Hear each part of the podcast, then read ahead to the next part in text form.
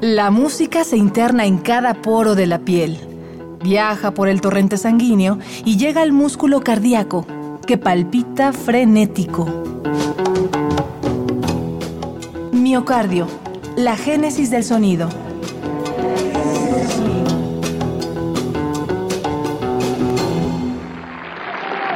Canciones impermeables. La música de Luis Alberto Spinetta.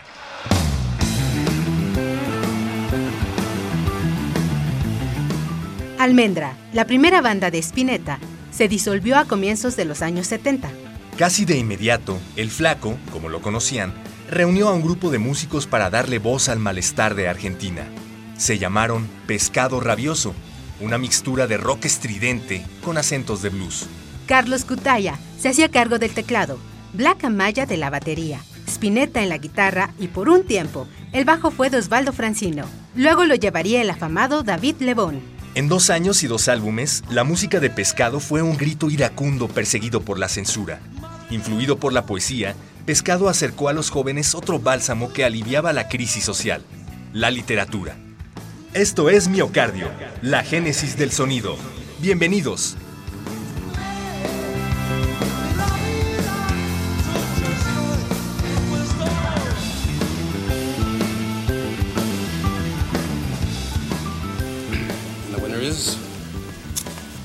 They haven't got a cause. Liza Minnelli. Era 1973. Liza Minnelli ganaba el Oscar a la mejor actriz por Cabaret. En tanto, ocurría el golpe de Estado en Chile. Y con ello, las dictaduras en Sudamérica ascendían al poder. Las torres de Radio Portales y Radio Corporación. Mis palabras un poco más al sur, Luis Alberto Spinetta escribía inspirado en textos de Jung, Foucault y en las letras de un poeta que lo golpeó fuerte. Su nombre, Antonín Artaud.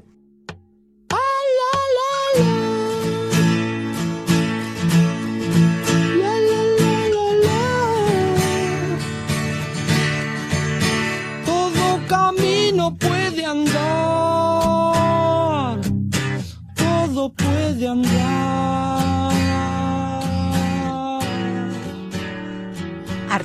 Es una reacción emotiva de Spinetta ante la poesía del escritor francés. La mezcla de esperanza y desolación que desprendió en tiempos de tensión lo convirtió en el álbum más importante en la historia del rock argentino, según la revista Rolling Stone. Eduardo Berti es el autor del libro Spinetta, Crónica e Iluminaciones. Para él, la música del flaco fue un exhorto a la resistencia en sus manos como siempre. Relojes se pudren en sus mentes ya y en el mar Por momentos parecía que estaba hablando de cosas muy individuales y casi místicas, como cuando usaba un poco los libros de Carlos Castaneda y, tomaba algunas frases de ahí como casi como consejos que le daba al público, pero estaba hablando de mucho más que de eso, ¿no? También estaba hablando de cómo sobrevivir y cómo resistir en, en, los momentos de la dictadura.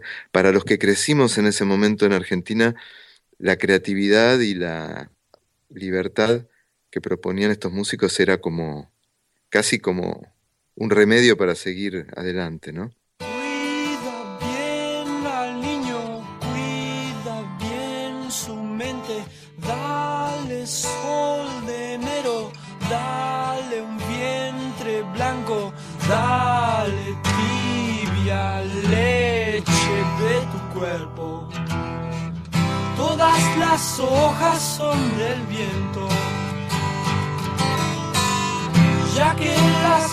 Hasta en la muerte. Todas las hojas son del viento, menos la luz del sol la luz del sol. Hoy que un hijo hiciste, cambia ya tu nunca lo reprimas. Dale la aurea misma de tu sexo. Todas las hojas son del viento, ya que las mueve hasta la muerte. Todas las hojas son del viento, menos la luz del sol, menos la luz del sol. Escuchaste Todas las hojas son del viento, en voz de Luis Alberto Spinetta.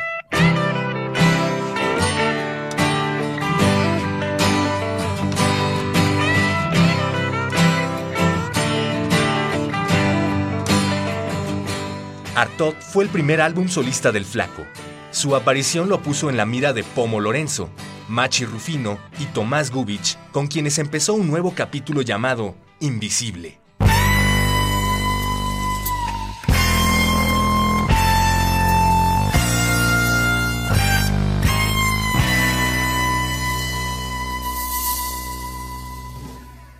En 1976, Invisible lanzó un álbum en el peor momento para Argentina. Un par de meses antes, un golpe de Estado había inaugurado la dictadura más cruenta de aquel país. Se comunica a la población que a partir de la fecha el país se encuentra bajo el control operacional de la Junta Militar. A la par de la dictadura, Invisible lanzó El Jardín de los Presentes, un álbum enmarcado por la incertidumbre. ¿Qué pasará con nosotros? ¿En qué jardín terminaremos? Eran algunas de las preguntas que no tenían respuesta.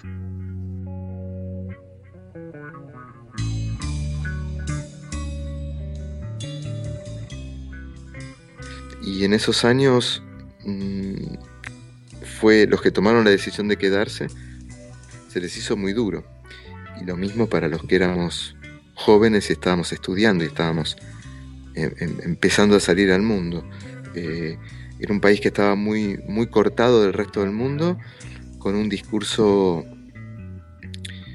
un poco paranoico de que todo el mundo estaba todo el mundo estaba en contra de la Argentina, que había una campaña anti-argentina y que cuando se hablaba de cuando desde Europa o desde otros países se denunciaban violaciones a los derechos humanos en la Argentina, era una confabulación, había una campaña anti-Argentina, eso era lo que decía la dictadura, el discurso oficial, y, era muy difícil romper un discurso tan homogéneo, donde o se estaba con ellos o se era un enemigo, eh, o se era anti-argentino. Eh, eh, encontrar esa especie de, de voz crítica dentro del país era muy difícil. Por eso digo que fue muy, muy interesante lo que lograban hacer los músicos de rock, sobre, sobre todo pensando que los, los conciertos no estaban oficialmente prohibidos, pero cuando tú ibas a ver un concierto de rock, a la salida había camiones, lo que nosotros llamamos patrulleros, y la gente salía derecho a, de, la puerta de salida iba derecho al patrullero y del patrullero iba derecho a la comisaría, eh, donde eran, la gente era demorada por, por la policía, se averiguaba antecedentes, un estado de sospecha y de desconfianza permanente, ¿no?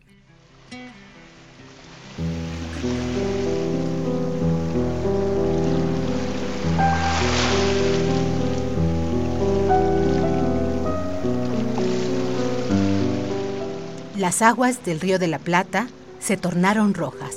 El barrio donde Spinetta creció fue escenario de masacres y torturas. Dos de los músicos de Invisible, Juan José Mussolini y Tomás Gubich, partieron de Argentina en busca de exilio. Poco a poco, Invisible fue disolviéndose.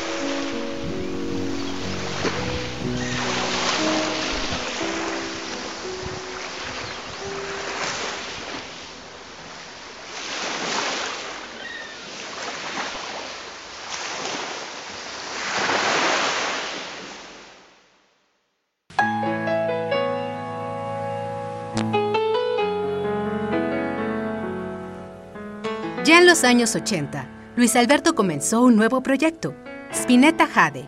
En la banda figuraron músicos de la talla de Lito Vitale, El Mono Fontana, Pedro Aznar y Lito Epumer.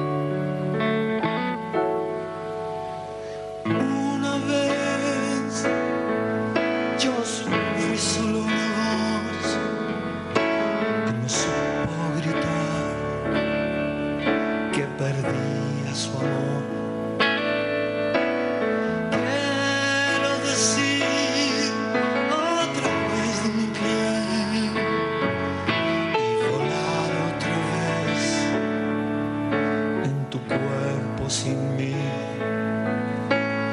Quizás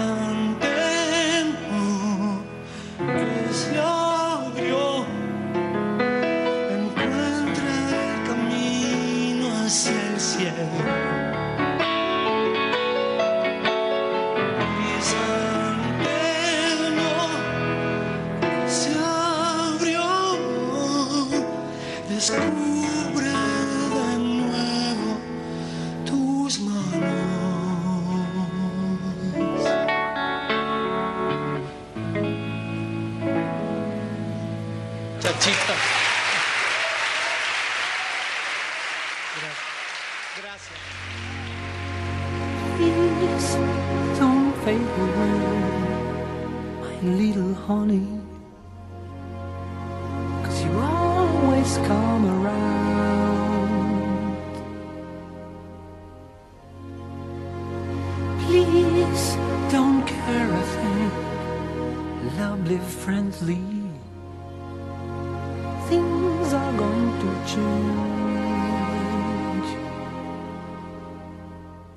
Fueron cinco años de música plasmados en cuatro producciones discográficas.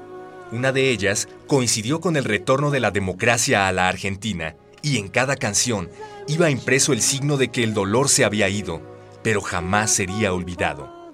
Hablamos del disco Bajo Belgrano. De esta y otras historias hablaremos en el próximo programa de Miocardio, la génesis del sonido. Una transfusión sonora de Radio UNAM para tus oídos. Far from beyond.